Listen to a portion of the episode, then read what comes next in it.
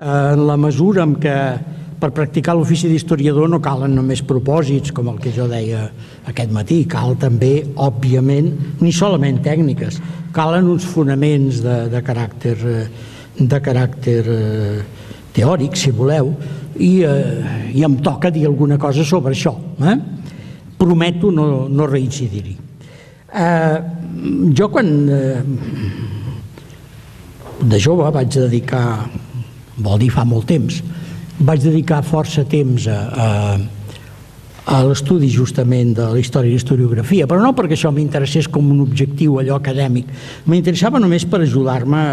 per ajudar-me a aclarir eh, els, els fonaments del meu propi treball. És per això que ho vaig fer i no vaig anar més enllà d'aquest, no pas amb una dedicació. Per altra banda, aquesta és una feina que té moltes compensacions. Per exemple, llegir doncs, Tucídides o Polibi, si pot ser en edicions bilingües que et permeten de tant en tant comprovar alguna cosa en la traducció de que no et refies, per exemple, és gairebé segur que si la traducció l'ha feta un eclesiàstic i haurà introduït la divina providència eh, per un cantó o per un altre, més enllà del que havia fet l'autor, etc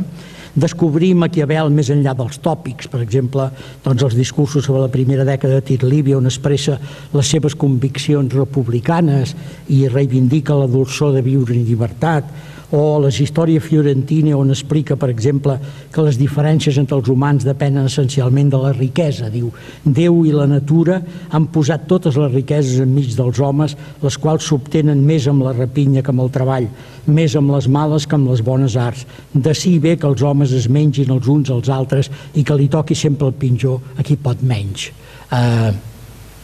paraules que recorden aquells versos terribles que ha escrit de l'Asinodoro, que és una d'aquelles una d'aquelles faules no, de, per saber quin és l'animal més noble,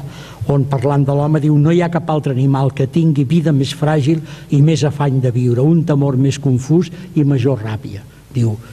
els animals de la mateixa mena no, no ataquen els altres, els homes sí, l'home és l'únic, diu ell, que eh, assalta, mata i roba els de la seva mateixa espècie. Però, és clar, els fonaments, evidentment, de,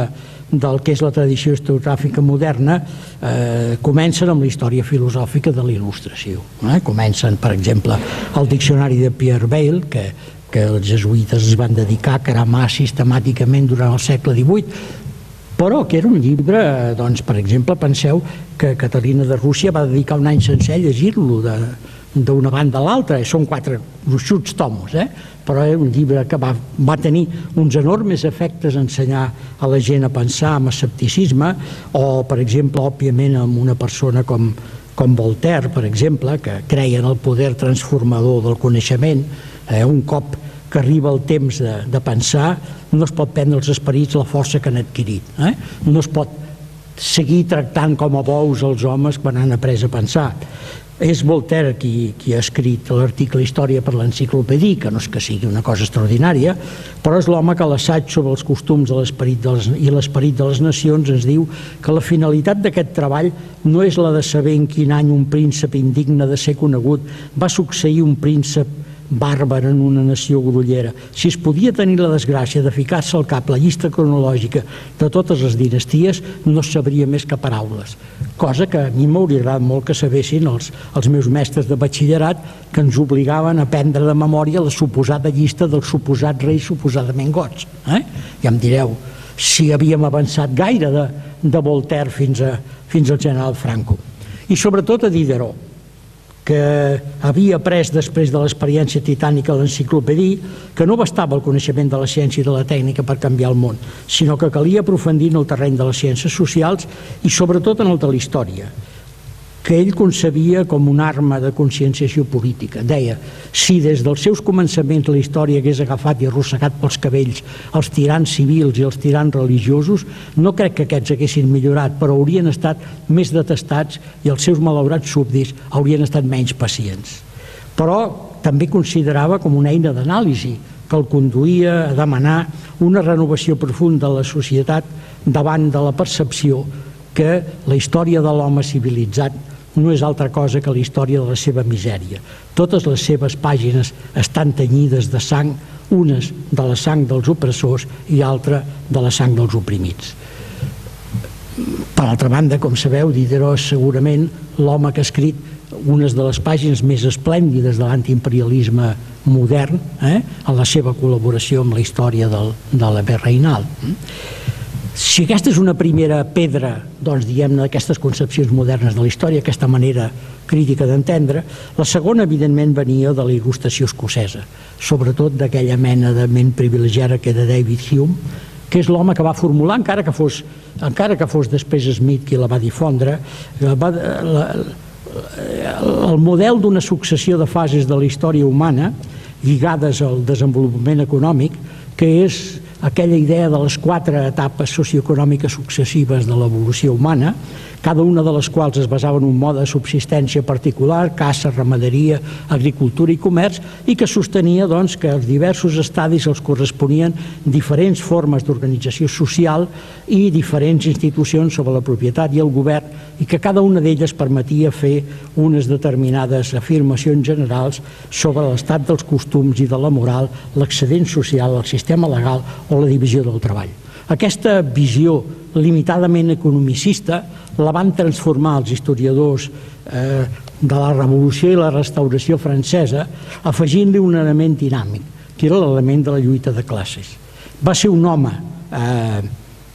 justament devorat per la Revolució com Antoine Barnave qui eh, partint d'aquesta mateixa idea de que el grau del desenvolupament de l'economia li corresponien unes formes de propietat i un marc d'institucions adequats i va afegir que això tenia com a conseqüència que la classe social que controlava el sector dominant de l'economia i que exercia eh, per aquesta mateixa raó l'hegemonia política s'esforcés a frenar uns canvis que la perjudicaven, amb la qual cosa dificultava el procés evolutiu i obligava els sectors en ascens de la societat a desplaçar-la del poder o enderrocar-la per la força.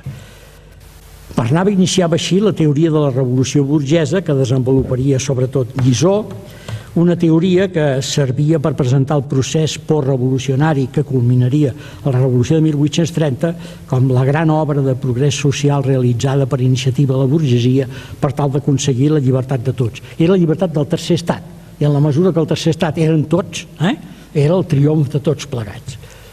Per què us he citat això? Us he citat això perquè si ajunteu aquestes tres peces, esteu exactament al lloc on arriben Marx i Engels al manifest del 48. Eh? Són aquestes coses que han agafat. Quina diferència hi ha? Hi ha una diferència fonamentalment política. Marx és el que es planteja, reconeix el mèrit extraordinari dels historiadors francesos de la restauració, que són els que han descobert l'element de la lluita de classes, però diuen, un moment, aquesta gent no s'adonen que de la Revolució Francesa cap a, cap a ençà el món ha canviat i que ja no hi ha aquell tercer estat eh, aquell tercer estat, eh, diguem-ne, homogeni, sinó que ara ha arribat el moment en què eh, una nova lluita de classes entre la burgesia i el proletariat ha de seguir mantenint aquesta dinàmica. Eh? Ho dic perquè no penseu que doncs, quan arriba això és una mena d'invenció de cop i volta que surt de no sé on. És el producte, és el resultat d'un avenç que s'estava produint.